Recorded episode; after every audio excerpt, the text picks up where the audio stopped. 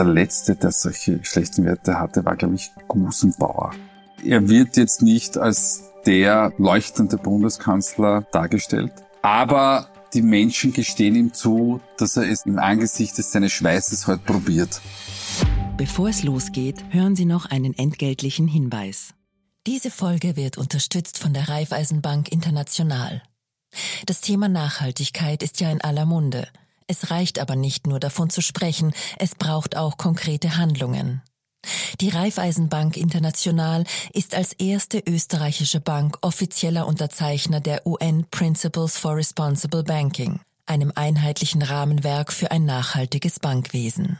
Ende September 2022 wurden die Emissionsminderungsziele der RBI von der Initiative Science-Based Targets anerkannt.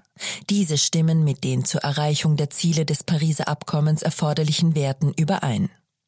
Die Raiffeisenbank International ist also der verlässliche Partner, wenn es um eine erfolgreiche Transformation geht. Mit einer Vielzahl an nachhaltigen Finanzierungsprodukten und umfassendem Expertenwissen ist die RBI euer starker Partner auf dem Weg in eine nachhaltige Zukunft.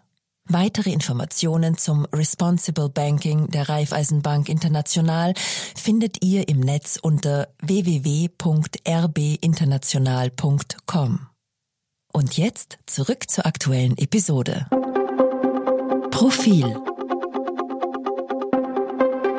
Podcast. Herzlich willkommen zum Profil-Podcast mit Meinungsforscher Peter Hayek. Guten Tag, Herr Hayek. Schönen guten Tag, Herr. Jetzt ist ja schon wieder, um mit Wolf Haas zu sprechen, einiges passiert, seit wir uns das letzte Mal gesehen haben.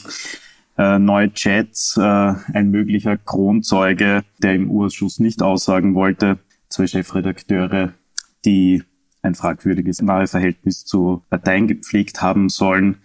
Jetzt ist es so, in der aktuellen Sonntagsfrage kommt die ÖVP auf 22 Prozent. Das ist ein Minus von einem Prozentpunkt. Ist es nach den aktuellen Berichten und alles, was in den letzten Wochen passiert ist, dann doch überraschend, dass die ÖVP doch noch über 20 Prozent bekommt?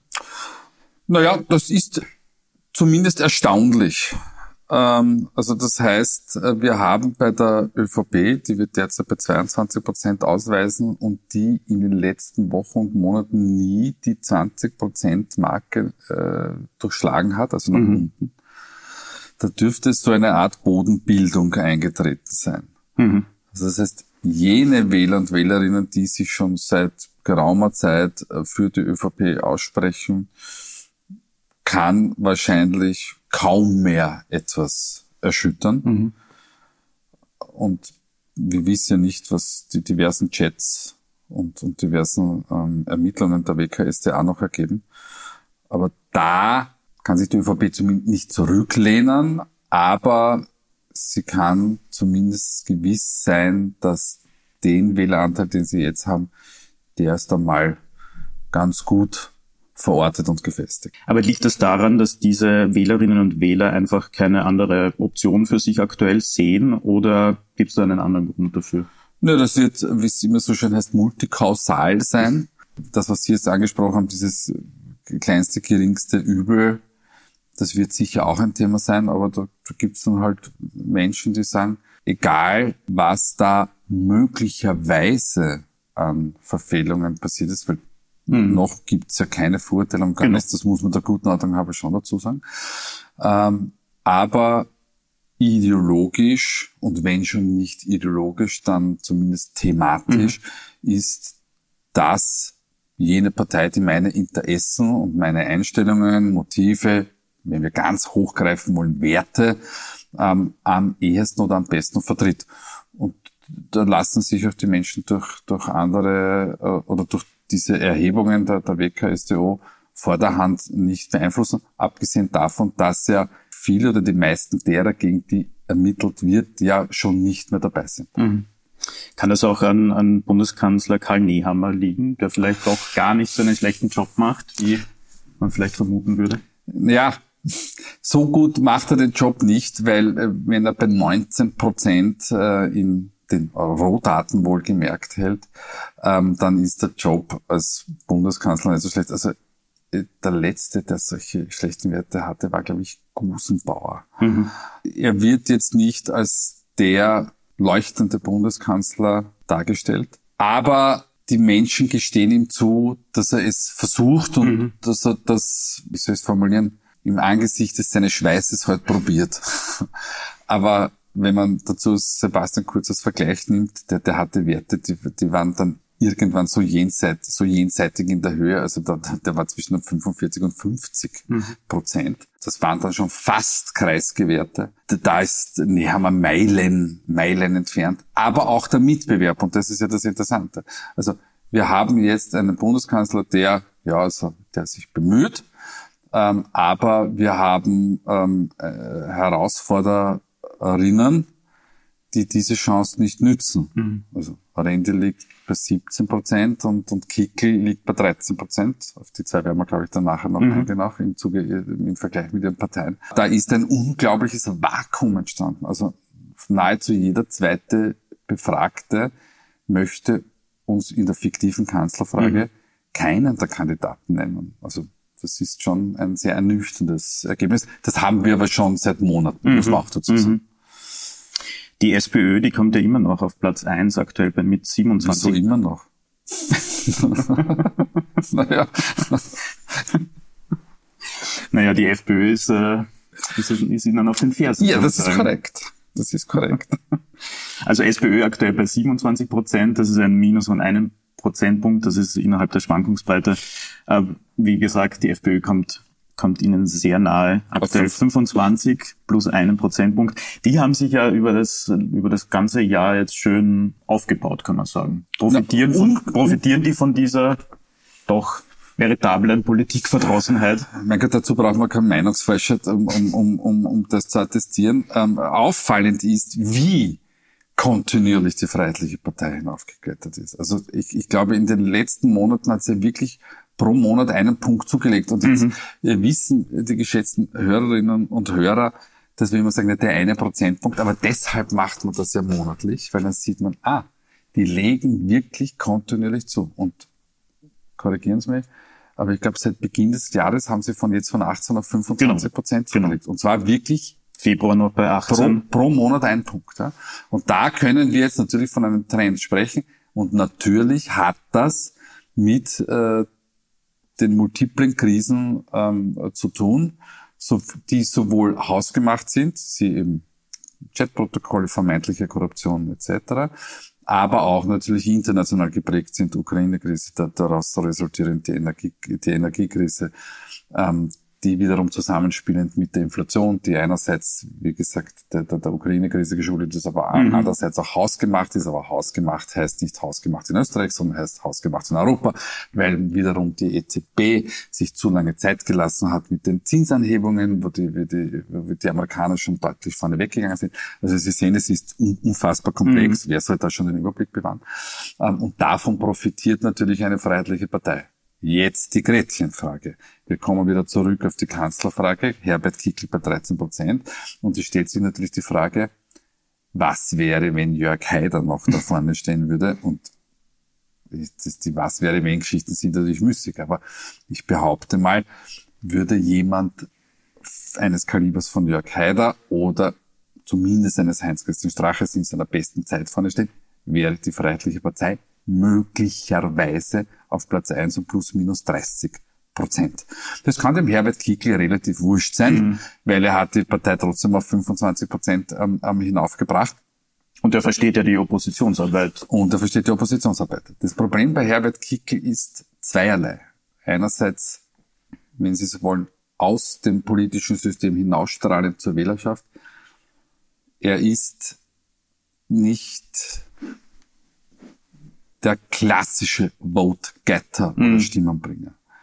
Da ist er wahrscheinlich zu hart positioniert. Aber vielleicht braucht es das auch jetzt. Also wir werden ja seit Monaten eines Besseren belehrt. Wir haben immer gesagt, naja, mit Kickel und die Partei steigt trotzdem an. Das ist das eine. Das zweite ist ins System hineinstrahlend, nämlich Herbert Kickel hat sich so ziemlich alle Brücken zu den anderen Parteien aufgrund seiner Positionierung naja, war nicht zerschlagen, so zumindest mal zwischenzeitlich gesperrt. Mhm. Und auch umgekehrt haben seine Mitbewerber und Mitbewerberinnen auch keinen rasend guten Draht zu ihm. Das heißt also, wenn es denn zu Neuwahlen käme, äh, hat die Freiheitliche Partei, obwohl aus einer Position der Stärke kommend, nämlich mhm. vom Wählerzuspruch, trotzdem ein Problem, wenn es um Koalitionen geht. Mhm. Und da ist dann die Frage, ob das mit einem anderen Spitzenkandidaten, Kickel könnte Parteichef bleiben, Kickel könnte im äh, Parlament Clubchef bleiben. Ich glaube sowieso, dass das für ihn die allerbeste Rolle ist. Dort spielt er seine ganzen Stärken. Eigentlich die perfekte aus. Nummer zwei, oder? Kann man sagen. Ne, man kann, ich, oder? Ich, ich, ich halte Herbert Kickel für den blauen Machiavelli. ähm, äh, das mit, und das ist dann die, die berühmte Beta-Rolle, die Expertenrolle, die Beraterrolle. Ähm, ich würde nicht sagen Nummer zwei, weil äh, das ist immer so, das ist immer so, ja. so, so, so, so, so wertend. Ja. Sondern, ja, er hat eigentlich eine Rolle. Ja, der, der da nach draußen geht und über die klassische Klientel Wähler einsammelt, das ist er nicht. Hm. Ja. Aber äh, Herbert Kickel hat die Partei auf ein, ein, ein fast nach Ibiza nicht zu erwartetes Niveau wieder getragen. Mhm.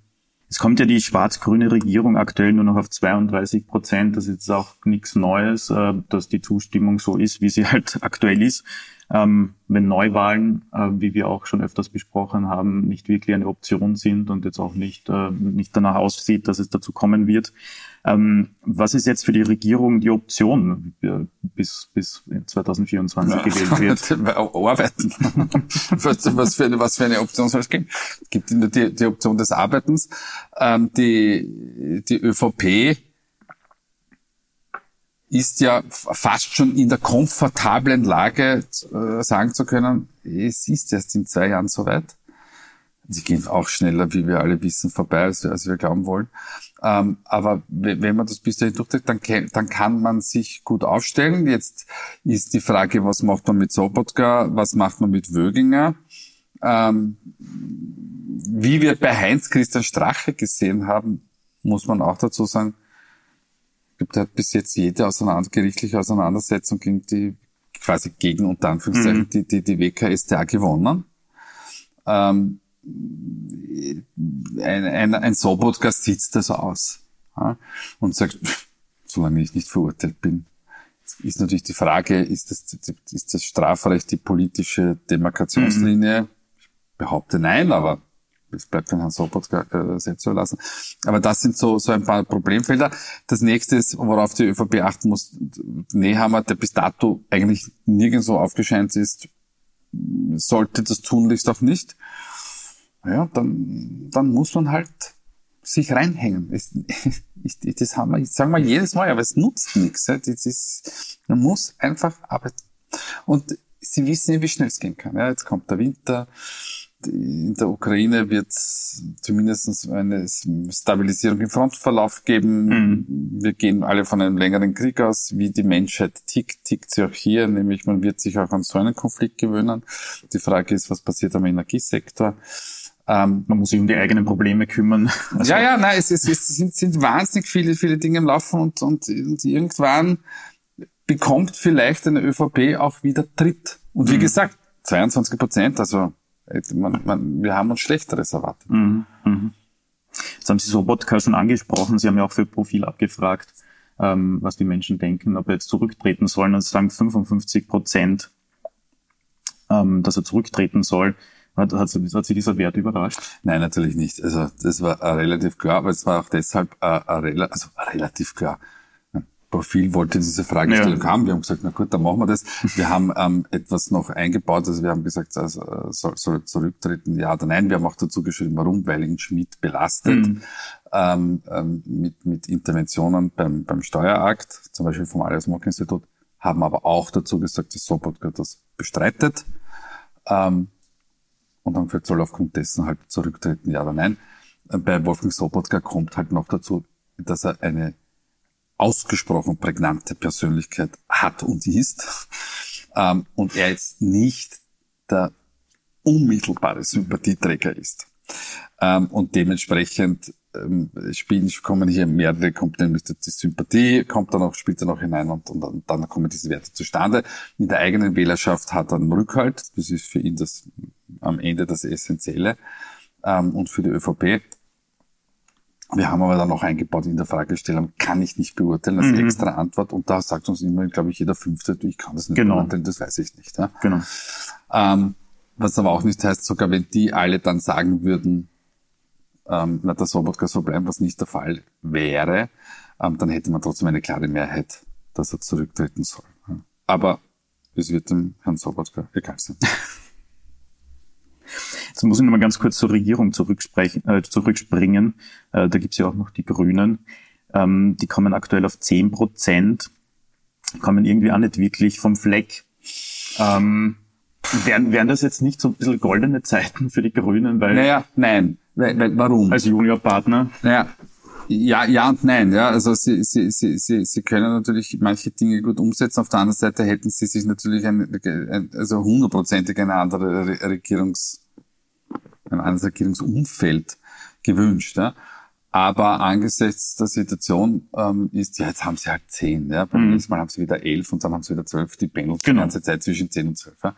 Da spielen die Grünen bei der nächsten Wahl plus minus zwölf nach Hause, dann aller war.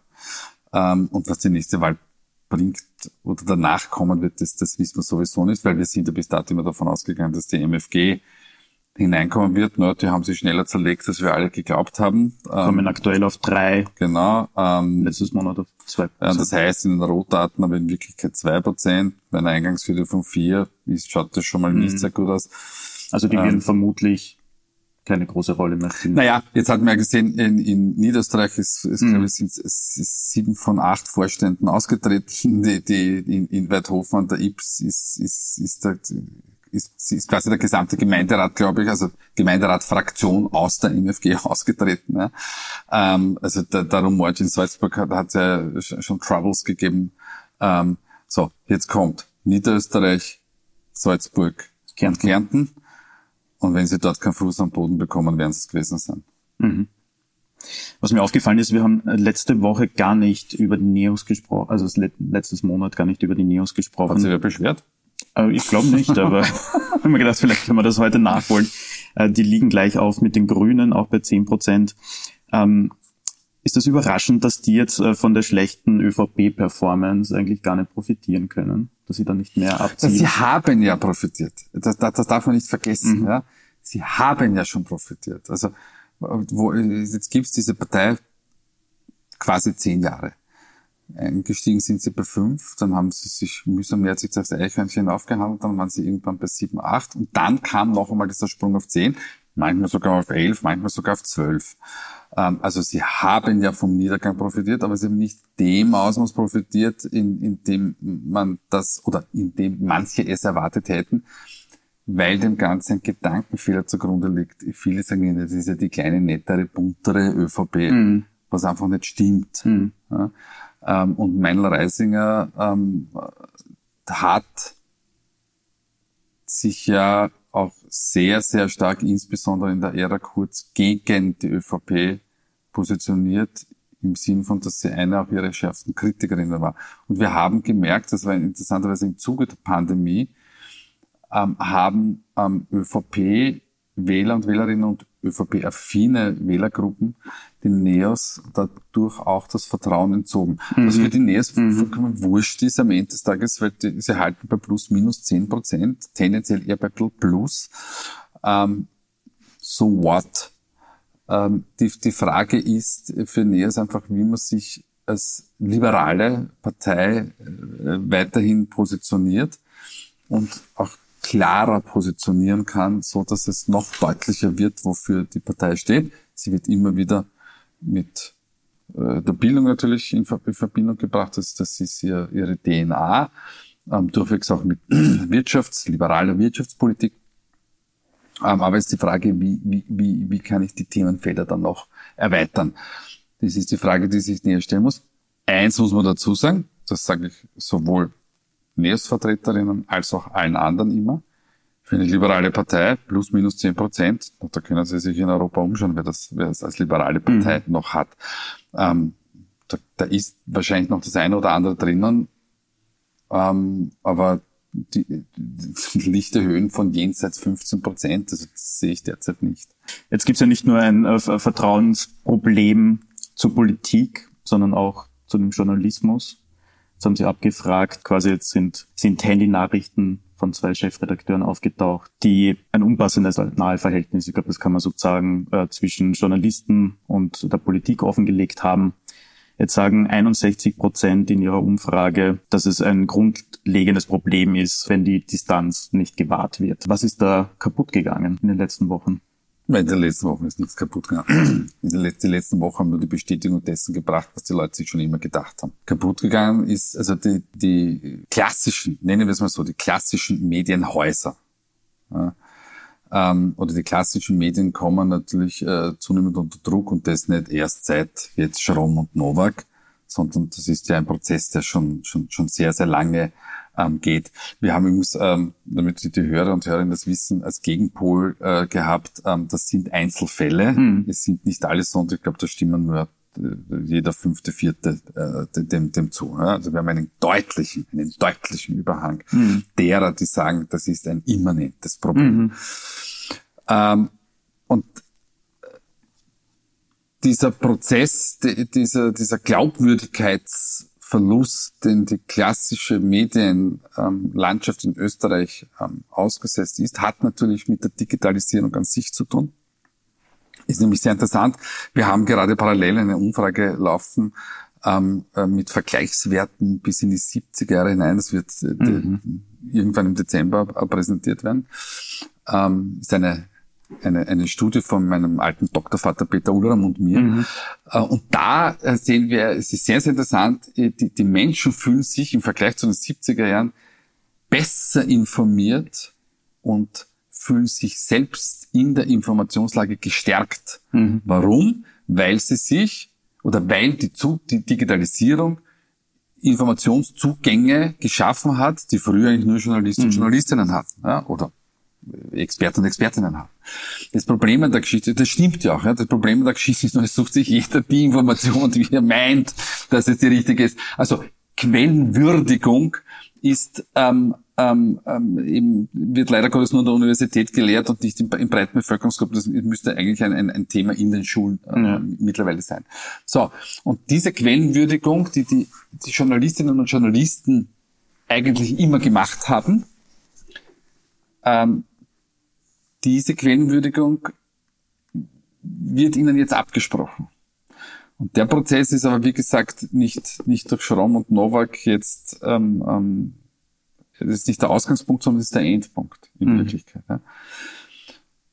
Und es wird die Aufgabe einfach des, des, des Journalismus in Österreich, aber let's face it, das ist ja nicht ein österreichisches Problem, man muss einfach den Menschen durch wieder harte Arbeit klar machen, das, was wir hier liefern, das ist unabhängig, das hat den Check, Recheck, Double Check. Das hat, das unterliegt allen Normen, die guten Journalismus ausmacht. Und das muss auch erkennbar sein. Gewisse Zielgruppen erreichen sowieso nicht mehr, das ist wurscht. Aber der Teil, der noch zu erreichen ist, den, den muss man überzeugen. Und dazu finde ich jetzt eigentlich diese Bekanntmachung dieser Chats auch gut, weil sie, weil man jetzt merkt, jetzt tut sich langsam auch was mhm. bei den Medien. Weil bis dato haben die Medien immer nur auf die Meinungsforscher geschaut, ne? sie Feinschab-Tool, ja, und auf die Politiker und selbst sind wir da gesessen wie die drei Affen. Ja, und jetzt, jetzt kommt man mehr aus. Im Übrigen möchte ich eins dazu sagen, sowohl Novak als auch Schrom wird von den Redaktionen, von den eigenen Redaktionen attestiert, dass es eigentlich keine Interventionen von ihrer Seite gegeben hat. Ja. Also was man ihnen zum Vorwurf machen kann, ist, dass sie natürlich ein unpassendes Nahverhältnis ja. hatten zu ihrem eigentlichen beruflichen Fortkommen. Aber sie haben eigentlich nicht das gemacht, was die Politik geglaubt hat, dass sie machen werden, wenn sie denn in die Positionen kommen. Das ist sehr interessant. Es gibt Aber in der Politik bleibt halt ein fatales Bild. Naja, natürlich, das Bild ist, das ist klar. Aber dieses Bild haben die ja. Menschen da draußen schon immer gehabt. Das ist ja das Interessante. Also hm. da, da gibt es auch wirklich Umfragen aus den 70er und 80er, wo man sagt, die machen sie das alles hinter den Türen aus. Aber es war in dieser Zeit auch immer zum Vorteil für die Bevölkerung. Also es gab Wirtschaftsaufschwung, hm. die, die, Menschen hatten äh, Jobs, ähm, ähm, es gab immer äh, steigende Gehälter, es, es gab ein Aufstiegsversprechen. Hm. Und damit war die Geschichte erledigt. Und hat gesagt, ja, die machen sie das zwar hinter den Polstertüren aus, aber Fragen wir nicht nach, uns geht's gut. Mhm. Und dieses Aufstiegsversprechen ist seit geraumer Zeit weg. Es kommt die Digitalisierung hinein, wo sich die Menschen andere Informationen noch besorgen können. Dann wird schier. Mhm. Ja, das ist, ich glaube auch, dass man da wieder rauskommen kann, aber das geht nur durch harte Arbeit. Ich glaube, wir müssen schon langsam zum Schluss kommen unseres Podcasts heute, aber eine Frage hätte ich noch, und zwar, jetzt wird er im Jänner in Niederösterreich gewählt. Johanna Mikl-Leitner die Landeshauptfrau steht da zur Wiederwahl an. Ähm, wird das irgendwie richtungsweisend werden für die Wahl 2024? Nein, das wird für die Wahl 2024 nicht richtungsweisend werden. Warum nicht? Weil äh, ich davon ausgehe, dass die, die ÖVP mit äh, in Niederösterreich mit einem blauen Auge davon kommen mhm. wird, ähnlich, wie in, Tirol. Äh, ähnlich wie in Tirol, nur auf einem anderen Niveau. Also Johanna Mikl-Leitner kommt von 49, Schlag mich tot Prozent, äh, mit eine, eine, eine gesetzte äh, absolute Mehrheit. Und jetzt muss man noch was dazu sagen, in Niedersachsen gibt es eine Proportsregierung, das heißt aber einen gewissen Prozentsatz sind alle Parteien mhm. in, der, in der Landesregierung vertreten. Das heißt, ähm, die ÖVP muss Daumen mal Pi unter 42 Prozent fallen, damit sie in der Landesregierung, also in dieser Proportsregierung, ihre Mehrheit auch verliert. Ähm, und ähm, man sieht ja schon, also die, die, die, Geld ist ja in Niederösterreich abgeschafft. Also es gibt jetzt für die Pflegekräfte ein, ein, äh, eine Erhöhung um, glaube ich, 500 Euro. Es gibt noch einen extra zum Bundeszuschuss, einen, noch einen extra Landesenergiezuschuss. Also da ist, da ist das alles abgeschafft. Ja. Ähm, und äh, die niederösterreichische ÖVP ist eine wirklich gute wahlkämpfende Partei, die können das echt. Und was noch hinzukommt, ist, dass der, der, der Mitbewerb jetzt nicht so aufgestellt ist, dass es da wirkliche Herausforderer für Mitgliedner gibt. Es wird natürlich Mitglied noch in den Vordergrund gestellt, die ÖVP wird nach hinten verräumt. Das heißt überhaupt nur noch die Niederösterreich-Partei und nicht mehr die ÖVP. Und mein Tipp... Dass der Kanzler quasi aus dieser niederösterreichischen Partei Und das wird man tunlichst zur Seite räumen. Obwohl so schlecht steht er ja anscheinend nicht. Ja, also wie, wie gesagt, ich, ich, ich, ich glaube, dass es wird natürlich wird es Verluste geben, aber meine Vermutung, bitte ist eine Vermutung, ja. ja. aber meine Vermutung, man wird schon über der 40%-Marke bleiben. So, jetzt kommen wir aber wirklich zum Ende. Gerne. Vielen Dank, Herr Heik. Wir hören uns dann wieder im Dezember, dann im Advent. Alles hoffentlich ein bisschen ruhig. Und das glaube ich nicht. nicht. Aber wurscht. Vielen Dank und bis zum nächsten Mal. Bis zum nächsten Mal.